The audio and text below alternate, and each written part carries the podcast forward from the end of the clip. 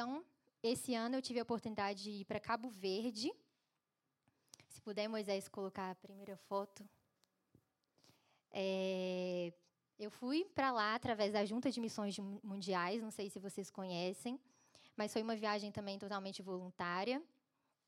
É, e a nossa ida para lá, eu falo nossa porque eu fui com mais uma menina, Helenice, ela também era enfermeira, então nós ficamos juntas lá. E para quem não sabe, Cabo Verde, então, ele fica ali no noroeste da África, como está ali naquela foto. É um arquipélago que é constituído, constituído por dez ilhas. E eu fiquei na ilha que é a capital, que é chamada Praia.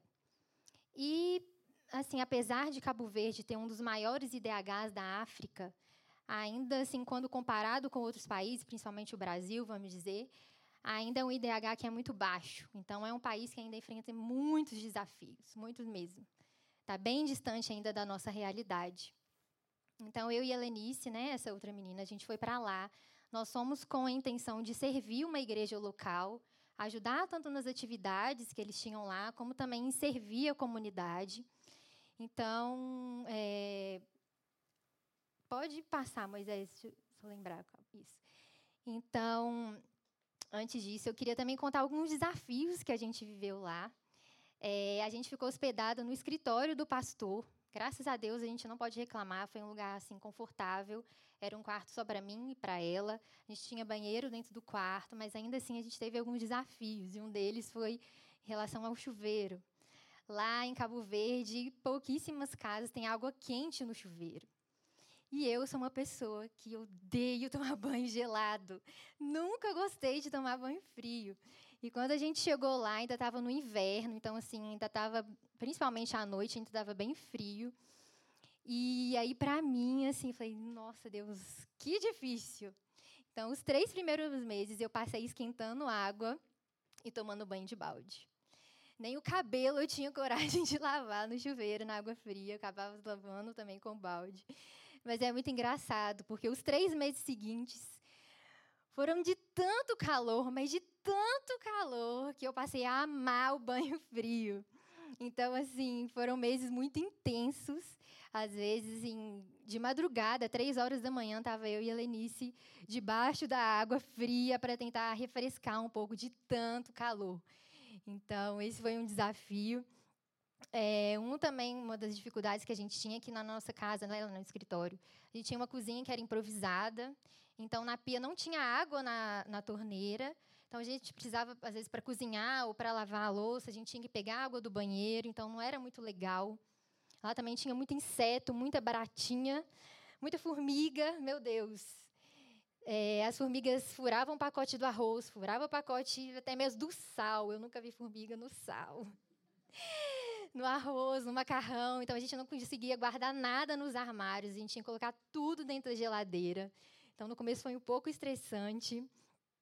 E outra coisa também, sendo um pouco vulnerável aqui, eu passei os seis meses em Cabo Verde tendo diarreia.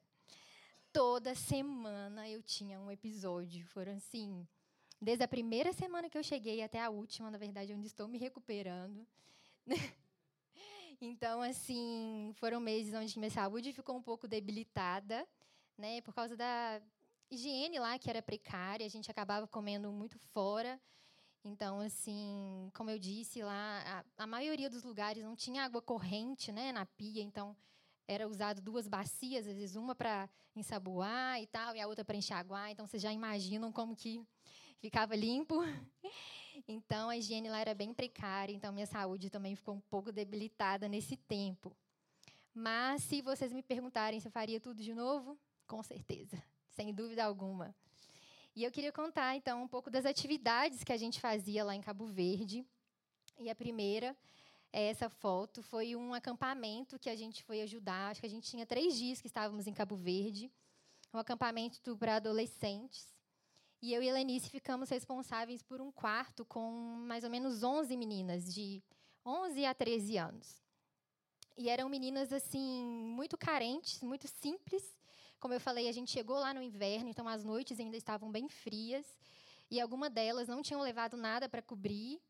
Então, eu Lenice, a gente acabou compartilhando né, as nossas coisas. Se não me engano, a Telenice ela não ficou sem nada para cobrir, ela deu a, a, né, a coberta dela para outra menina.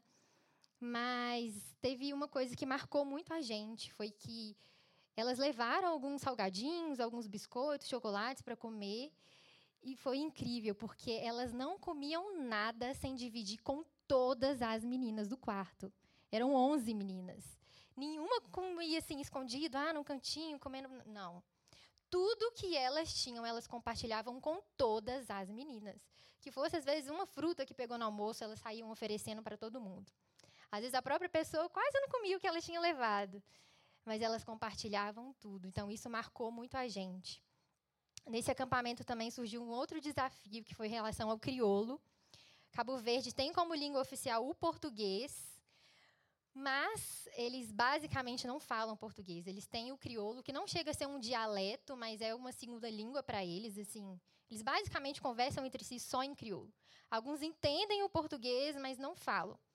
Então, quando a gente chegou lá, foi muito desafiador, porque a gente não entendia nada do que eles falavam. Você tem uma ideia? Nesse acampamento tinha um pregador americano e eu ainda não sou boa no inglês, mas eu ainda entendia mais o pregador pregando inglês do que as pessoas falando em crioulo. Então foi de certa forma o que salvou. Então, com o passar do tempo, a gente foi aprendendo e se familiarizando mais com a, com a língua, mas no começo foi um desafio para a gente. E outra coisa também nesse acampamento é que a gente levou os nossos equipamentos de enfermagem para fazer alguns atendimentos, se fosse preciso. E um dia a gente foi atender uma menina que estava com febre, e quando a gente chegou no nosso quarto para pegar os equipamentos, cadê? Não estavam lá. Então, nós fomos roubadas nesse acampamento. É, veio, acho que veio como uma coisa mesmo para desanimar a gente, né? A gente estava nos nossos primeiros dias ali, mas a gente orou, né? A gente entregou essa situação ao Senhor e também, né, graças à oferta de algumas pessoas daqui da igreja, a gente conseguiu comprar os nossos equipamentos de novo e continuar os nossos atendimentos. Pode passar, Moisés. É, a outra atividade que a gente fazia eram estudos bíblicos. Né? Ali a gente tem uma Aná, que era uma mulher da igreja, ela estava com um filho e com a nora dela que não estavam indo na igreja, e do outro lado a Milu. Eram pessoas assim que conheciam Jesus, mas que estavam de certa forma afastadas, né? ainda não tinha aquele comprometimento, mas eram pessoas que queriam conhecer mais sobre Jesus.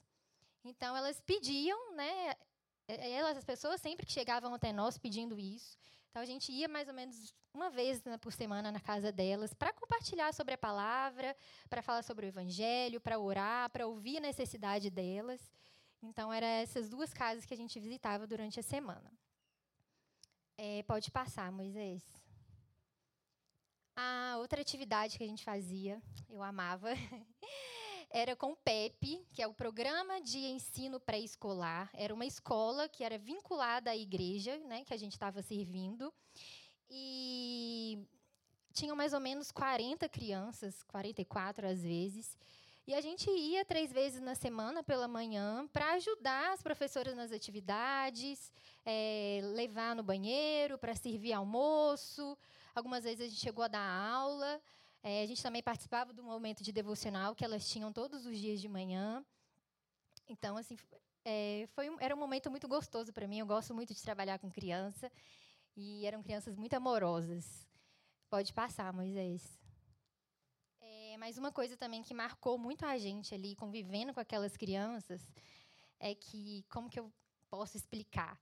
A cultura africana é uma cultura um pouco mais intensa então, assim, é, os pais gritam muito com os filhos, batem muito nos filhos. Então, era comum as crianças chegarem machucadas na, né, lá no PEP, com muitas cicatrizes pelo corpo. Já aconteceu das professoras precisarem fazer curativo nas crianças, né? Porque elas chegaram assim, enfim.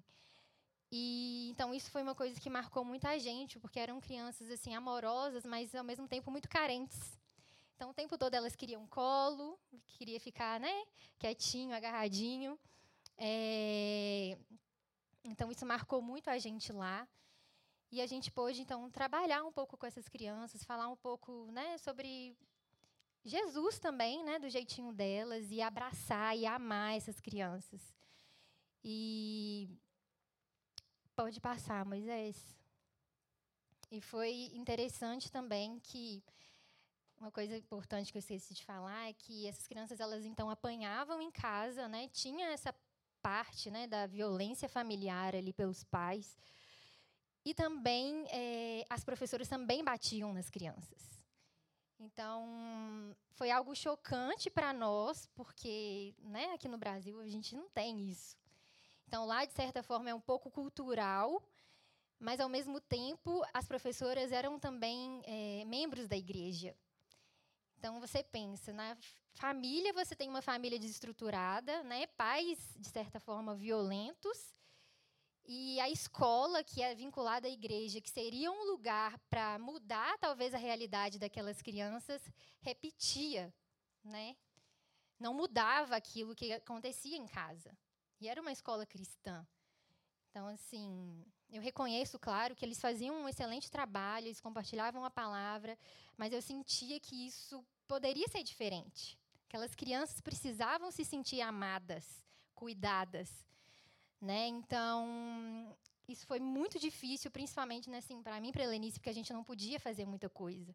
A direção sabia, de certa forma, também era cultural. Então, às vezes, a gente tentava contornar, se a gente via que a criança estava fazendo alguma coisa, a gente já tentava puxar para evitar alguma coisa, né? Assim, né? Os professores batiam, não era frequente, mas eu acho que não deveria acontecer nunca, né? Então, certo dia a gente recebeu né, um convite por parte ali da direção para a gente dar uma palestra sobre violência para os pais das crianças. Então a gente montou uma apresentação, falamos sobre os diversos tipos de violência, violência física, verbal e todas as outras. Falamos né, sobre a consequência da violência para a vida e o futuro dessas crianças. E foi legal porque no final uma das professoras chegou para a gente e ela falou assim: não, eu reconheço que eu estou fazendo errado e eu posso fazer diferente. Né? Então, assim, espero que o fruto continue, né? que essa mudança continue aí acontecendo. Pode passar, Moisés. E agora eu vou começar a falar de uma parte da viagem que para mim foi a parte que mais assim impactou a minha vida. É, quero falar dessa mulher incrível que eu conheci, que é a Suzana. Meu Deus, como eu aprendi com essa mulher. É, eu fico até sem palavras, fico emocionada, porque é aquela pessoa que você vê Jesus, sabe? Uma mulher alegre, uma mulher extremamente generosa, uma mulher que compartilhava tudo que ela tinha, às vezes até o que ela não tinha. Todo mundo que chegava na casa dela, ela compartilhava e ela tirava mesmo do dela, dos filhos dela, para entregar para as outras pessoas.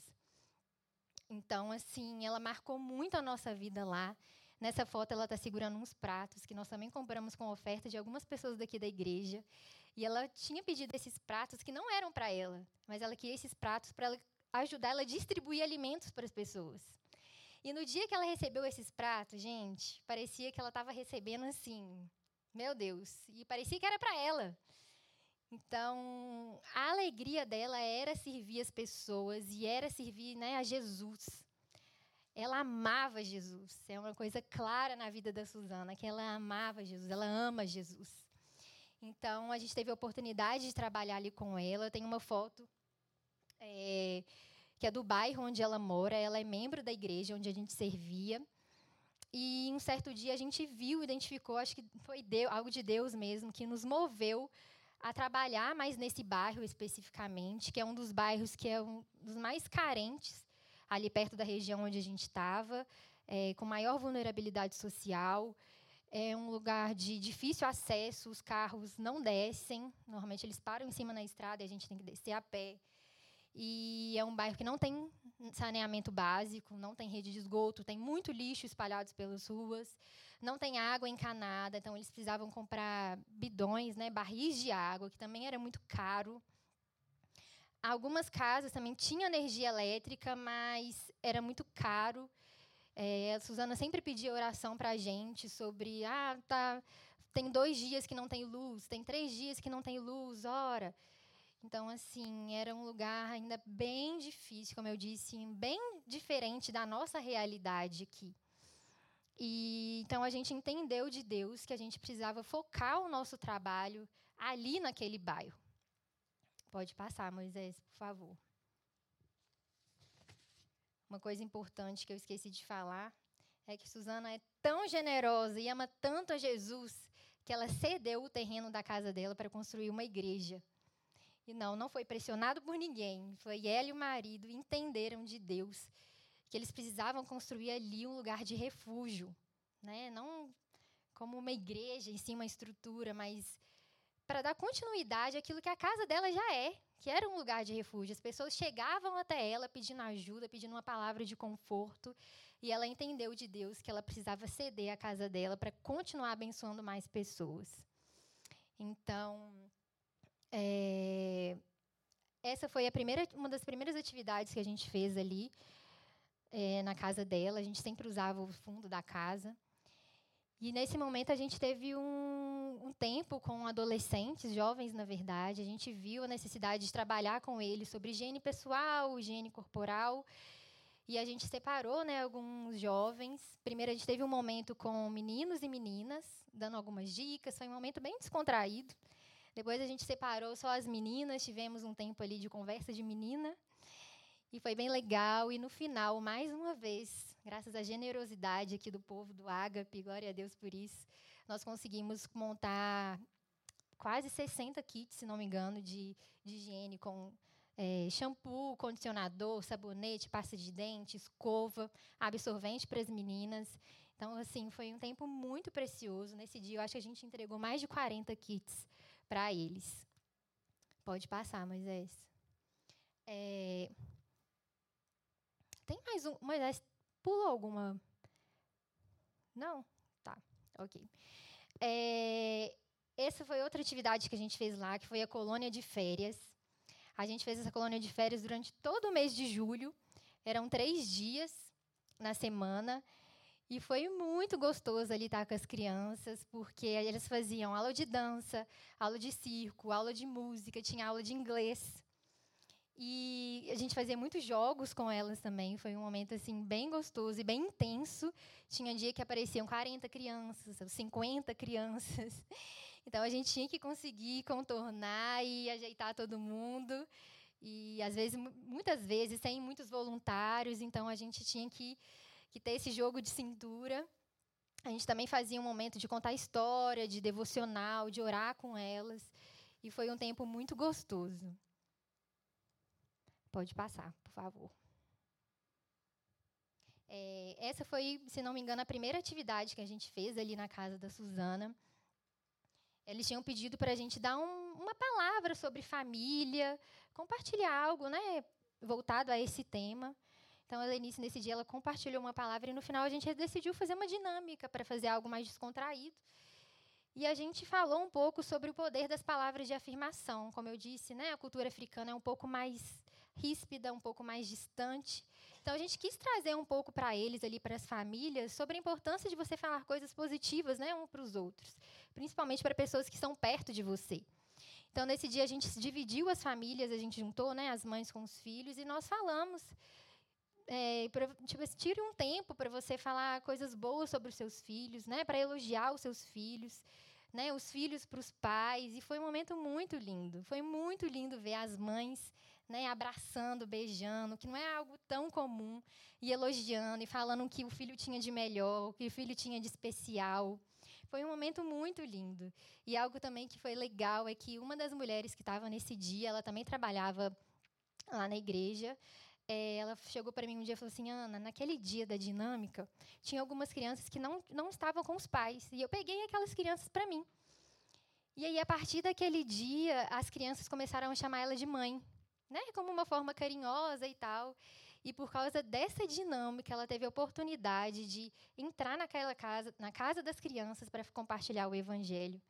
Então, assim, foi uma porta que foi aberta às vezes por uma simples dinâmica, né, que a gente pensa, ah, é só algo simples.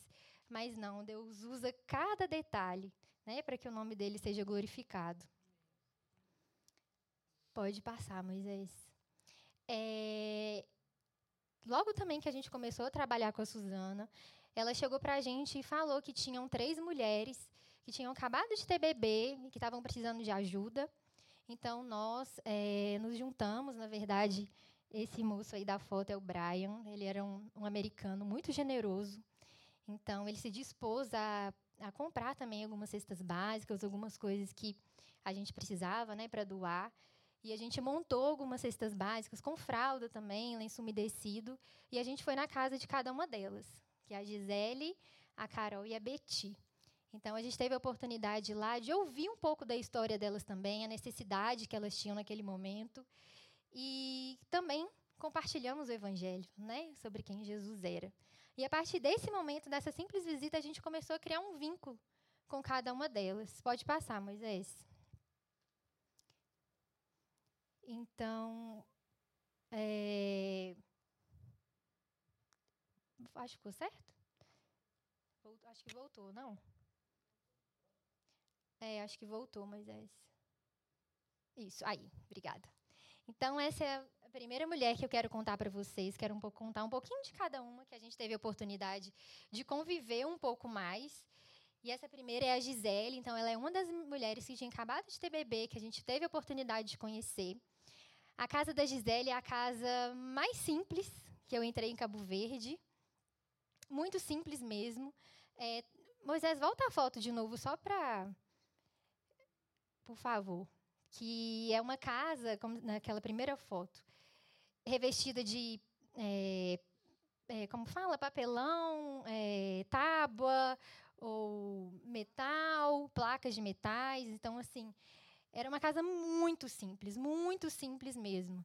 Mas o que sempre me marca, às vezes, né, né, nas viagens, é ver como, apesar de toda essa situação, de todo esse contexto, eu não via elas reclamando.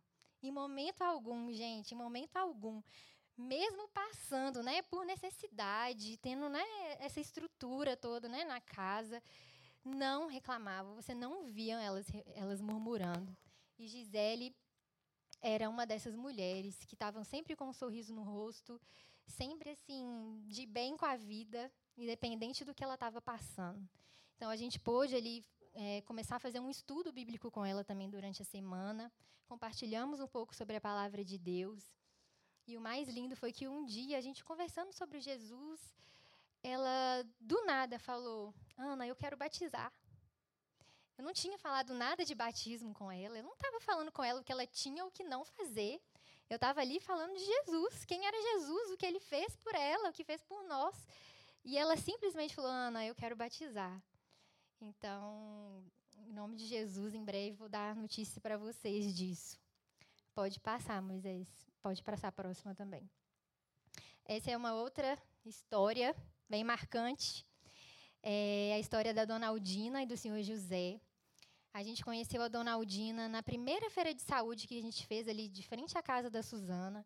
Foi um tempo onde a gente tirou junto com algumas pessoas da igreja, enquanto eles é, abordavam algumas pessoas em volta ali na vizinhança, falando de Jesus, eu e a Helenice ficávamos é, aferindo a pressão e a glicemia das pessoas. Então, chega para mim a Dona Aldina. Quando eu fui olhar a pressão dela, 27 por 12. Eu olhei num braço, falei, tem alguma coisa errada, mudei para o outro braço. A mesma coisa. Na verdade, estava um pouco mais alto, 28 por 12. E eu falei, meu Deus, será que eu estou vendo isso certo mesmo? Falei, tentei despistar um pouquinho. Falei, Lenice, vem cá, confere aqui uma coisa para mim. Quando a Lenice foi olhar, a mesma coisa. Falei, gente, eu, como enfermeira, apesar de ter trabalhado pouco, eu nunca vi uma pressão tão alta na minha vida. Nunca eu aferi né, no aparelho manual, senão no monitor, uma pressão tão alta para uma pessoa, uma idosa, assim, estar bem. E eu falei, meu Deus, o que, que a gente vai fazer aqui? E como eu falei, é um bairro que é de difícil acesso. As pessoas não gostam de ir lá. Já estava entardecendo, então, assim, não tinha como, é, como eu vou dizer, é, nenhum, ninguém se dispôs a levar ela para o hospital. Né? Então, assim, as pessoas acho que não deram a devida importância. Né? Mesmo eu e a Lenice falando e tal da gravidade, que era o caso, as pessoas não se importaram muito. E a gente também não tinha recursos físicos né, para a gente, não tinha medicação, não tinha nada que a gente podia fazer. E aí eu virei para a Lenice e falei, Lenice, vamos orar. Vamos orar. É o que nós temos aqui de melhor até. Vamos orar.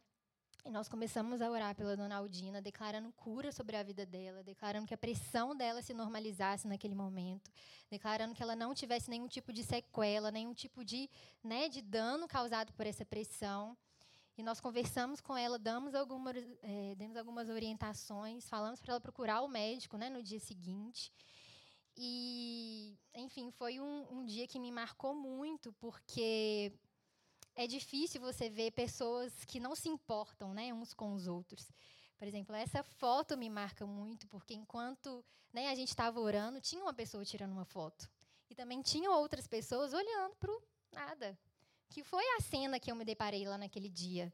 Eu conversando com um, conversando com o outro, a pressão dela está assim, pode acontecer isso, e ninguém, sem, assim, ninguém se importando com o que estava acontecendo. Então, mesmo que não pudesse ter feito nada, que as pessoas se juntassem, né, para orar com a gente, para unir forças ali em fé, como corpo de Cristo. Mas as pessoas não se compadeceram. Então, essa cena me marcou muito, ainda quando eu olho para essa foto, eu lembro disso. Mas fica né, o aprendizado para a gente sempre entender o que está acontecendo à nossa volta, para a gente se, sempre se compadecer com a dor do próximo, com a necessidade do próximo. Né? Às vezes a gente está tão focado em nós, no nosso problema, na nossa dificuldade, e a gente não abre o nosso coração para a gente entender o que o outro está precisando. E então, a partir desse momento, a gente começou a visitar a Dona Aldina toda semana para acompanhar a pressão dela a pressão dela cada semana ia diminuindo, ainda estava um valor alto, às vezes 16, 18, mas nada comparado com o 29 que a gente pegou. Então a gente começou a visitar ela semanalmente. Algo interessante que todos falavam que ela era uma mulher muito arredia, que não gostava de abrir a casa dela para ninguém, até mesmo dos familiares, ela era conhecida como uma mulher bem distante, bem fria. Então, até o último dia que a gente estava assim, né, lá, todo mundo falava de como foi interessante ver como ela abriu a porta da casa dela para receber a gente. E era muito lindo porque a casa dela ficava um pouco no alto assim, então quando a gente estava descendo o um morro, ele já sabia um dia e a hora mais ou menos que a gente ia. E aí quando a gente estava descendo, ela ficava lá de cima, Ana, e dando tchau. Assim, esperando ansiosa, sabe, pela nossa chegada lá. E a gente ia e a gente orava e a gente conversava e a gente procurava entender a necessidade deles no momento. E às vezes a gente lia um versículo, contava uma parábola, né? Pregava mesmo uma palavra de fé e esperança. Continuamos também declarando cura sobre a vida dela. Também tivemos a oportunidade de conhecer o marido dela, o senhor José. Então foi um casal assim que marcou muito a nossa vida, né? Que às vezes por um simples cuidado, às vezes um simples fato de olhar a pressão né, fez com que ela abrisse o coração para a gente e para Jesus, consequentemente, né? Pode passar.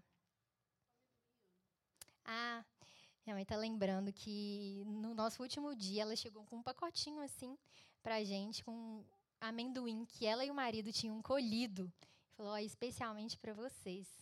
E nesse último dia também, na nossa despedida, ela falou assim: Eu considero vocês mais do que parentes de sangue a gente criou um vínculo tão lindo que foi assim, meu Deus, foi algo de Deus mesmo. É, a outra história que eu quero contar é a Sofia. A gente também conheceu a Sofia na feira de saúde que a gente fez. Ela estava ali com a pressão alta e a gente pôde, né, declarar também cura sobre a vida dela. E a partir desse momento a gente também começou a visitar a Sofia toda semana. O dia dela era quarta-feira. E a gente começou a orar, falando, Sofia, a gente crê que Deus pode curar. A gente crê. E a gente começou a orar com ela. E pouco tempo depois, eu acho que na semana seguinte, que a gente foi lá, ela falou assim: Meninas, eu tô um pouco assustada, porque minha pressão tá 10 por 9. Como assim? Eu nunca tive a pressão desse jeito. E ela estava realmente preocupada. Eu falei assim: Eu nunca vi a minha pressão assim, tá tudo bem? E a gente tá maravilhoso. Então a gente continuou orando por ela, continuamos declarando cura e pouco tempo depois ela veio contar para a gente que ela não precisava mais de tomar remédio para pressão.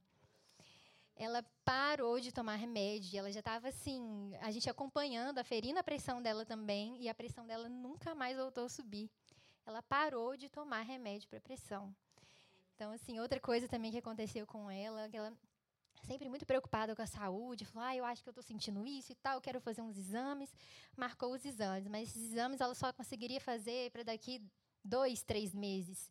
E ela preocupada com algumas coisas, a gente falou: "Sofia, da mesma forma que Deus normalizou a sua pressão, que Deus te curou, a gente crê que esses exames não, vai, não vão ter nenhum tipo de alteração e que você vai conseguir né, fazer esses exames em breve e que eles não vão vir alterados. E aí, Deus foi tão bom que no dia seguinte ela conseguiu fazer os exames. Os exames estavam marcados para que daqui três meses ela conseguiu fazer no dia seguinte e os resultados vieram normais. Então foi mais uma prova, né, assim, da fidelidade de Deus com a vida dela. A gente continuou orando, compartilhando sobre Deus com ela e a gente sempre tinha um momento muito bom ali. Pode passar, Moisés. É, a outra história que eu quero contar é da Eveline. Eveline a gente conheceu também ali andando pelo bairro. Ela é uma mulher que passou por muitos traumas na vida dela, mas era incrível ver como, apesar da, de todo o sofrimento, ela ainda tinha um sorriso no rosto e ela falava de Jesus de uma forma assim que, meu Deus, me surpreende muito, porque às vezes quando a gente tem muitos traumas, né, talvez a gente possa se revoltar às vezes com Deus, né? Não sei, mas ela não. Em todo momento ela falava: "Não, Deus está comigo, Deus está me guardando". Né? Deus me guardou. Ela conseguia enxergar o cuidado de Deus dela nos momentos de sofrimento. Então isso foi muito marcante para mim. E teve um dia que ela falou assim: "Gente, eu estou precisando de uma geladeira para guardar algumas coisas que eu estou fazendo para vender. Eu não tenho nada para armazenar. É, eu queria que vocês me ajudassem. A gente falou, Eveline, a gente vai orar por você, porque a gente crê que Deus ele pode te dar aquilo que você precisa. Nós vamos orar e foi isso que a gente fez. A gente orou, né, declarando a provisão de Deus sobre a vida dela. E na semana seguinte, ela ganhou uma geladeira. Ela ganhou uma geladeira em ótimo estado de uma vizinha que simplesmente chegou e falou: Não, acho que eu não quero mais essa geladeira aqui, não, tomo para você. Então foi muito incrível ver a fidelidade de Deus, que a verdade é isso, que Deus ele tem prazer de realizar os nossos sonhos. Nós somos filhos, filhos amados, e ele tem prazer em realizar cada desejo do nosso coração, por menor que seja. Então a gente pôde falar sobre isso também com a Eveline, foi algo bem especial. A gente continuou visitando ela também. Né? Na segunda foto ali, ela fez um prato típico de Cabo Verde, que é cachupa. Então, ela serviu a gente da melhor forma, sempre com muita alegria. Eles faziam questão, igual eu falo, mesmo tendo pouco, mesmo tendo pouco, eles amam compartilhar aquilo que eles têm. Cachupa é um prato feito com carne de porco, com milho, tem muitas coisas. Então, ela sempre servia a gente, ela fazia sabonete para vender também. E ela sempre dava sabonete para a gente. Às vezes ela tinha pouco para ela vender, mas ela fazia questão de dar, de compartilhar. Então é algo que me marca muito também, né? Nisso. Pode passar, Moisés. É, aí é só para mostrando. A foto, na verdade, não dá para ver direito como era para chegar na casa da Eveline. Era um, um, barranco, assim, que se a gente não segurasse uns nos outros, a gente caía. Esse é até um casal nessa primeira foto de missionários que ficou um mês lá com a gente. E era muito difícil chegar na casa dela, porque era realmente um barranco, a gente tinha que ficar se escorando para não cair. E até é bom também, porque em Cabo Verde tinha muita poeira, principalmente ali naquele bairro. Muito sol, né? Alguns meses depois eu comprei uma sombrinha, comecei a andar de sombrinha de tanto sol, de tanto calor. Aí era a gente assim, suando o tempo todo sabe? Muito quente, muito quente mesmo. E lá, como a gente visitava, né? A gente ia de casa em casa, as casas eram longe uma das outras. Então a gente andava muito debaixo do sol, na poeira, mas assim, era muito gratificante, muito gratificante mesmo. Pode passar, Moisés. É, e a, acho que a última mulher que eu quero falar é a Carol. Foi uma das mulheres também que mais marcou, mais impactou a minha vida. É, eu conheci Carol na primeira atividade que a gente fez, que foi das famílias. A Carol ela estava nos dias de ganhar a Aisha, aquela bebezinha ali. E eu me lembro pouco desse dia, assim, depois ela que me contou esse caso, que ela já estava nos dias de ganhar, ela estava com uma gravidez de risco. E eu dei algumas orientações para ela, assim, coisa rápida, né? Tinha muita coisa acontecendo. E eu falei algumas coisas com ela, dei algumas orientações e tal. E eu nem me lembrava disso, mas isso marcou a vida dela de uma forma que, assim, ela falou: Mas por que, que essa menina está se importando comigo? Por que, que ela está aqui me ajudando? Quem é ela? Por que, ela está se preocupando tanto comigo, com, né, com a minha gravidez, com o meu bebê? E depois disso, ela também foi uma das mulheres que a gente entregou a, a cesta básica, né? Depois que a Aisha nasceu. Então, a gente foi começando a criar um vínculo, assim, que realmente veio de Deus. A gente fala que a gente não planejou nenhum desses encontros, a gente não procurou nenhuma delas. Né? Mas eu creio que foram encontros que foram planejados no coração de Deus. Porque realmente não foi planejado, a gente foi encontrando essas pessoas, né? pessoas que realmente Deus tinha para colocar ali no nosso caminho. Então, Carol foi uma delas. A gente começou a, a fazer um estudo porque ela pediu, mais uma vez, não era nada que a gente impunha, que a gente falava que a gente queria fazer, é porque eles pediam. Inclusive, Carol pediu para a gente fazer três vezes na semana o estudo com ela. A gente ia lá para Suzana três vezes, acho que era quarta, quinta e sexta, e ela queria que a gente fosse os três dias na casa dela. Então, assim, era uma mulher muito sedenta pela palavra de Deus, muito sedenta. Ela gostava de aprender ela tinha algumas crenças assim um pouco limitantes, vamos dizer assim. Então a gente pôde conversar muito, falar muito sobre o que é o verdadeiro evangelho, né? Hoje as pessoas estão acostumadas a, a um evangelho que é sobre uma lista de regras, o que eu tenho que fazer, o que eu não tenho que fazer, ou sobre uma religião, né? Então, ah, então agora eu vou ser evangélico, então agora eu não vou poder fazer isso. E era isso que a gente queria deixar muito claro para elas, que não era sobre uma religião, não era sobre uma lista de regras, era sobre Jesus. A gente estava ali para compartilhar Jesus, sobre o que ele fez na cruz. Né? A gente estava ali para mostrar o verdadeiro evangelho para elas. E nenhum momento a gente chegou falando, não, você tem que fazer isso, você não pode fazer isso. Não, não fizemos isso. E aí, por incrível que pareça, assim, do nada, ela falava, Ana, eu, eu quero ir à igreja, quero começar a ir à igreja. A gente é mesmo, Carol? Que bênção vamos e tal. E ela começou a frequentar os cultos de domingo. Ela era frequente, ela não só começou a ir, como ela começou a levantar, levar visitantes para a igreja. E foi muito lindo que no nosso último culto lá na igreja, ela chegou para a gente e falou assim: Meninas, eu vou me batizar. Né? No próximo mês eu vou me batizar. Como eu estou falando com vocês, gosto de enfatizar isso. A gente não falava nada com elas porque a verdade é que o evangelho ele é simples e ele é poderoso. Às vezes a gente quer fazer na força do nosso braço, impor coisas para as pessoas, mas não é sobre isso. Né? O Espírito Santo é que vai fazer a parte dele de convencer, né? não somos nós. Então, em todo momento eram coisas que partiam naturalmente delas, era algo que o Espírito Santo ia trabalhando nelas. Então, a gente nunca forçou elas a irem à igreja, nunca e partir era algo natural. Eu quero ir para a igreja, eu quero frequentar os cultos, eu quero estar em comunhão aqui com os irmãos, eu quero trazer pessoas. Né? Ela começou a falar de Jesus para o marido dela. E algo que eu achei muito lindo também, que eu conversei com a Suzana essa semana, e ela falou que a Carol, né, juntamente com a Suzana, estão continuando o trabalho que eu e a Helenice fizemos lá. Então, Carol está agora junto com a Suzana visitando outras pessoas e compartilhando o evangelho que ela recebeu, né? É algo tão poderoso que às vezes a gente fala, ah, né, não sei e tal, vou falar aqui, mas não, é um evangelho que ele transforma vidas, ele transforma realidades. Né? Então agora Carol está compartilhando o evangelho com as pessoas do bairro dela, né? E é, pode passar, Moisés? Para terminar, eu queria ler dois versículos com vocês. Que o primeiro é Mateus 28, 19, que é: Portanto, ide, fazei discípulos de todas as nações, batizando-os em nome do Pai, do Filho e do Espírito Santo.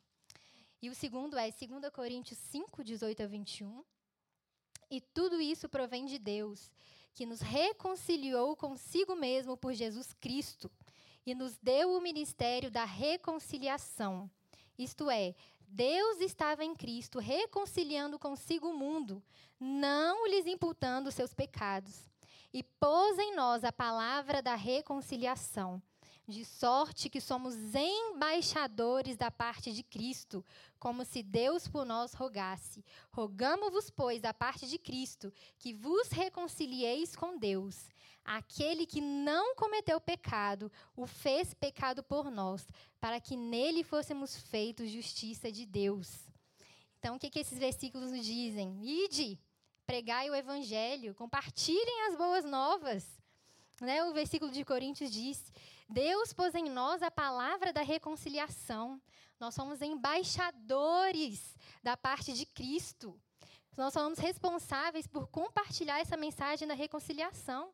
Que mensagem é essa? Como diz o final do versículo, aquele que não conheceu o pecado se fez pecado por nós, para que nele fôssemos feitos de justiça de Deus. Então, o que, que significa isso? Antes nós, o homem estava separado de Deus por causa do pecado. Né? Então, por meio de Jesus Cristo, Deus enviou Jesus para morrer no nosso lugar. E através dessa morte, né, a gente teve é, restaurado o nosso relacionamento com Deus. Como diz, né, Jesus se fez pecado no nosso lugar, ele pagou um preço que era nosso. Então, o que esse versículo quer dizer? Compartilhe essas boas novas. Hoje você tem um livre acesso a Deus. Antes você que era afastado por causa do pecado, que não tinha acesso a Deus, hoje por causa de Jesus, você tem esse acesso de volta, esse acesso ao Pai. Né? A morte de Jesus nos fez, nos tornou filhos de Deus, filhos amados. Né? Então, assim, é isso que eu quero deixar com você sobre a importância de a gente compartilhar essas boas novas. Porque Aí você para e pensa, né? Ah, então eu vou compartilhar o evangelho só porque a Bíblia está me dizendo que eu vou compartilhar? Será? Não, não é sobre isso. Quando eu recebo uma boa notícia, o que, que você quer fazer? Você quer compartilhar com todo mundo, não é? Eu recebo uma boa notícia, eu não quero guardar só para mim. Eu quero contar para todo mundo essa boa notícia. Então, é, até uma música que o Arthur cantou, cantou ontem na vigília, para mim fez muito sentido na hora que eu estava ouvindo, que é a música fala: "Ouvi o meu Senhor bater a porta e o meu coração queimou. Eu não vou parar, eu gastarei a minha vida aos teus pés. Eu tenho um fogo cerrado em meu peito que não me dá descanso." E para mim é muito isso, porque eu acho que a partir do momento que a gente crê em Jesus, que a gente aceita né, Ele como nosso único suficiente Salvador, tem um fogo que começa a brotar no nosso peito. Um fogo que ele não dá descanso. É um fogo que onde eu anseio conhecer mais sobre Jesus, anseio conhecer mais sobre a presença dele, e eu não quero guardar isso só para mim. Eu quero que outras pessoas também tenham acesso a isso. Eu quero que outras pessoas tenham acesso a Jesus, a uma palavra que transformou a minha vida e que também pode transformar a vida delas. Que transformou a minha realidade, que me curou e que também pode curar a vida delas assim, é, significa crer em Jesus, né? Ter Jesus na nossa vida significa que a nossa vida vai ser perfeita, que a gente não vai ter problemas. Não, não, não mesmo. A gente vai continuar passando por desafios, vai continuar enfrentando problemas, né? sendo um pouco vulnerável de novo. Eu já tenho 30 anos de crente, nasci na igreja, mas ainda tenho coisas re para resolver na minha vida, então comecei a fazer uma terapia. Porque, assim, a gente vai passar por momentos difíceis. Né? Não significa que agora, a partir de hoje, eu aceitei Jesus, minha vida vai ser perfeita. Não, não é sobre isso. Mas é sobre você ter certeza que você vai ter ao seu lado alguém que vai ó, te dar a mão. Vai falar, vamos, estou contigo. Né? Você não está sozinho. Né? Eu não vou te abandonar, eu estou com você. Né? Deus é essa pessoa para nós né? Alguém que vai nos carregar no colo quando for preciso. Né? Então não é sobre ter uma vida perfeita, mas sobre ter alguém do seu lado.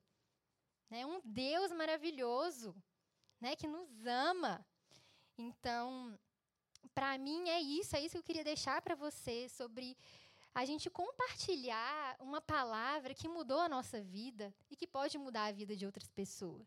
né, sobre um evangelho que não é sobre religião, não é sobre aquilo que eu tenho que fazer, aquilo que eu tenho que deixar de fazer, mas simplesmente por, é, por crer em Jesus, saber quem Ele é.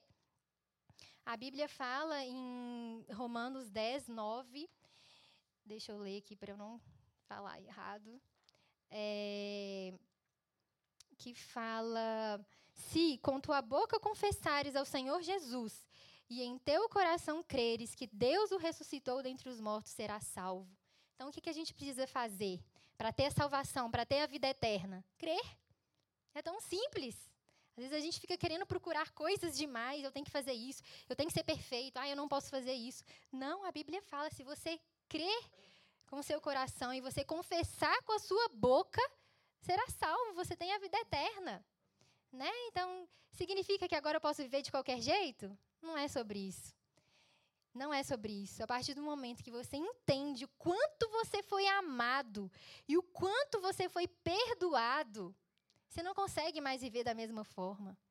Você fala, Deus, a partir de agora, eu, eu sei tanto que o Senhor me ama, eu quero viver em gratidão, em resposta a esse amor. E naturalmente a gente passa a ter uma vida em santidade, uma vida reta, não buscando algo merecer, né, algo por merecimento, não, mas algo por resposta, em gratidão àquilo que Jesus fez por nós, né? Então, para terminar, eu queria que vocês agora no seu lugar, vocês abaixassem a cabeça, tirassem um tempinho assim para refletir, na verdade, eu gostaria que vocês pensassem em duas orações comigo. A primeira é para você que ainda não reconheceu Jesus como seu Senhor e Salvador, né? Que nesse momento você abra espaço para Ele fazer morada no seu coração, que você possa declarar aí é, que Ele é o seu Senhor, que você reconhece Ele como, né, como Deus, que você reconhece que Jesus morreu por você, pelos seus pecados, para te dar a vida eterna. E para você que já fez essa oração, que seja um momento também de gratidão, como diz a Bíblia, por tão grande salvação. Um momento da gente agradecer por Deus ter enviado Jesus, o seu único filho, para morrer no nosso lugar, para pagar um preço tão alto, para morrer por nós, nós que não merecíamos. Nós, né, ainda pecadores, Deus, Jesus morreu por nós. Então, seja um tempo de você reconhecer isso e ser grato por aquilo que ele fez. E a outra oração que eu gostaria que vocês fizessem é perguntando para Deus mesmo como Deus quer que você gaste a sua vida. Como você tem gastado a sua vida hoje? Né? Como diz a letra da música que fala: Eu gastarei a minha vida aos teus pés, Jesus. Como tem sido a sua vida hoje? O que você tem feito? Será que você está vivendo, ah, é só mais um dia? Ah, sem propósito, sem esperança para o futuro? O que, que você tem feito? Né? Eu acho que a vida passa tão rápido para a gente viver de qualquer forma. Né? Hoje a gente, eu e minha família, a gente perdeu uma pessoa muito querida, mas foi uma pessoa que gastou os 72 anos dela vivendo para Jesus. E todas as pessoas que estavam ali naquele velório puderam testemunhar isso. Então, foi um momento onde eu pude refletir muito e me perguntar, Deus, como eu tenho gastado a minha vida? Como eu tenho gastado a minha vida? Né? Eu não estou falando que você precisa fazer como eu, de deixar tudo e ir para outro lugar, não.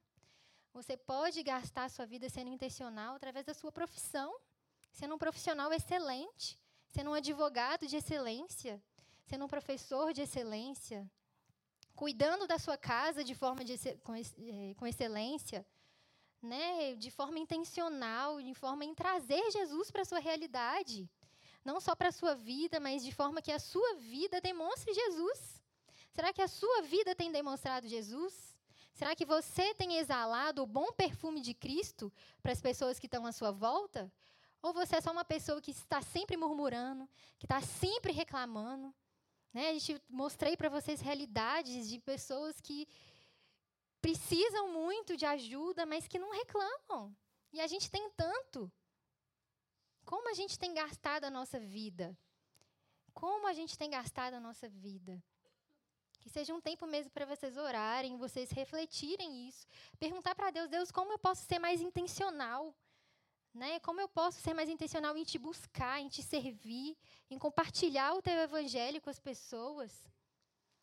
Então, é, que vocês possam mesmo ter esse tempinho aí de oração. É, gostaria de orar também por vocês. Deus, é, em nome de Jesus, nós queremos te agradecer e te louvar por esse tempo. Obrigada, Deus, pela tua bondade, obrigada pela tua fidelidade com as nossas vidas.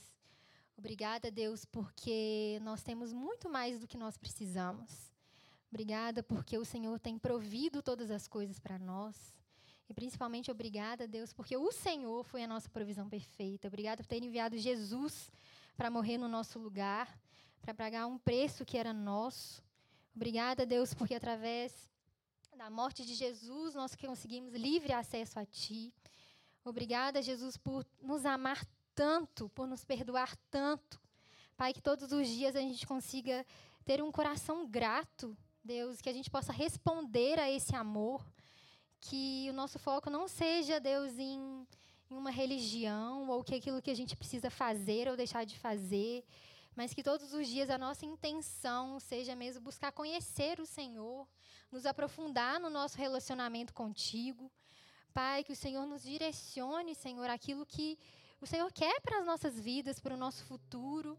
Que o Senhor possa nos mostrar, Pai, o propósito de estarmos aqui. Deus, que a gente possa viver a nossa vida, gastar o nosso tempo de uma forma intencional. Que não sejam dias vividos, Deus, de qualquer forma, que não seja só mais um dia, mas que sejam dias vividos de forma intencional, de forma, Deus, a compartilhar o teu evangelho, de forma a compartilhar, Deus, o que o Senhor tem feito nas nossas vidas. Que as nossas vidas, Deus, sejam mesmo um testemunho do teu amor aqui na terra. Que as nossas vidas mesmo possam é, falar, Deus, sobre quem o Senhor é. Que as nossas atitudes possam refletir quem o Senhor é. Deus, que em nome de Jesus, é, assim como a Suzana é ali para aquele povo, que nós possamos ser um refúgio, Deus, para as pessoas que estão à nossa volta. Deus nos use, use as nossas vidas como um instrumento do teu amor. Deus, nós queremos mesmo ser usados por ti, usados, Deus, para transformar realidades, para curar vidas, para mudar mentalidades. Deus, então, em nome de Jesus, esse é o nosso pedido nessa noite. Que o Senhor nos ajude a viver, a gastar a nossa vida aos teus pés de uma forma intencional. Em nome de Jesus, continue mesmo ministrando aos nossos corações, nos apontando o caminho, nos direcionando, Deus, e nos dando mesmo um propósito de vida. Que a gente tenha mesmo um futuro de esperança, que a gente olhe lá na frente, a gente saiba onde a gente quer chegar e que a gente tenha certeza de que é o Senhor que está conosco. É o Senhor que está ao nosso lado, nos guardando, nos tomando pela mão, nos carregando no colo nos momentos difíceis. Obrigada, Deus, por ser esse Deus que não nos abandona. Obrigada por esse Deus que nos ama, que nos acolhe, que nos conforta. E nós somos gratos a Ti, Jesus, gratos pelo Teu amor, gratos pelo Teu perdão. Nós te agradecemos, Jesus. Amém.